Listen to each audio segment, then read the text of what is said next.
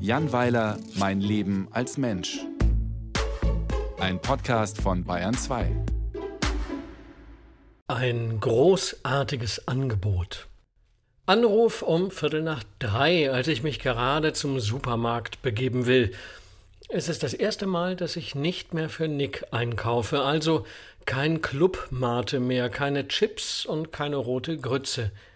Das ist ein sehr seltsames Gefühl, das ich aber nicht ausbreiten kann, weil ja das Telefon klingelt. Festnetz.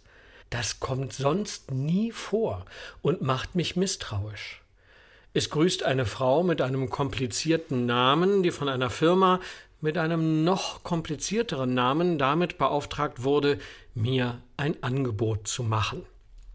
Meistens bedeutet das, dass ich einen Werkzeugkoffer, Goldmünzen oder irgendwas von der Telekom Drückerkolonne kaufen soll, ich frage sie, woher sie meine Nummer habe, und sie raunt, dass sie versprochen habe, mir das nicht zu verraten.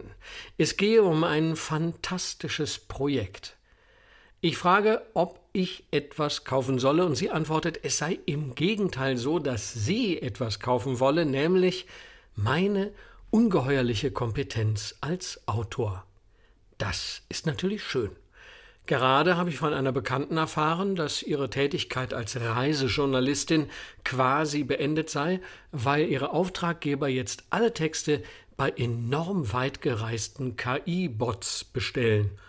Die Reise als journalistisches Thema ist tot, es sei denn, man wird dabei entführt oder wechselt spontan das Geschlecht, nachdem man eine seltene Käferart gegessen hat. Naja, egal. Man kann froh sein, wenn man überhaupt noch für irgendwas angefragt wird.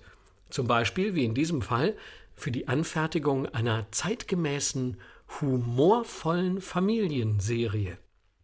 Die Frau mit dem verrückten Namen erläutert mir, das sei für die ARD oder fürs ZDF oder für RTL oder für einen Streamingdienst.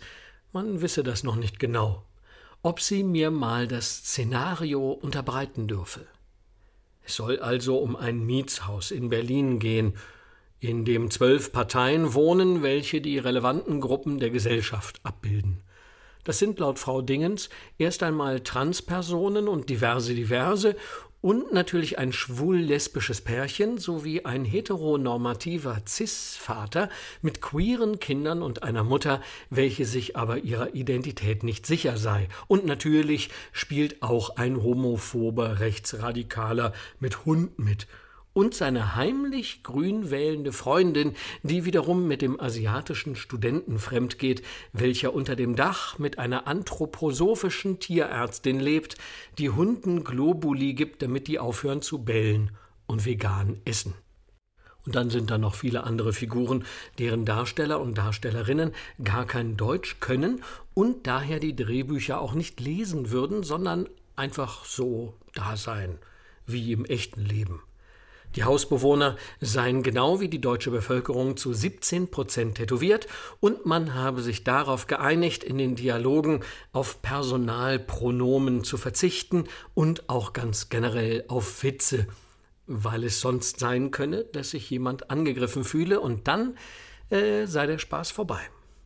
Ich frage, wo unter diesen Umständen der Humor in der Serie herkommen soll, und sie antwortet ja, dass Humor ja eine sehr ernste Angelegenheit geworden sei. Daher habe man beschlossen, dass ein Gremium sämtliche Drehbücher ganz aufmerksam liest und auf Achtsamkeit überprüfe. Ich frage, wie viele Menschen denn in dieser Diskursgruppe säßen, und sie sagt, das seien so ungefähr 40 Personen, die sprachsensibel Textvorschläge machen würden, damit die Serie auch wirklich sendefähig sei und alle Bedürfnisse der Figuren berücksichtige.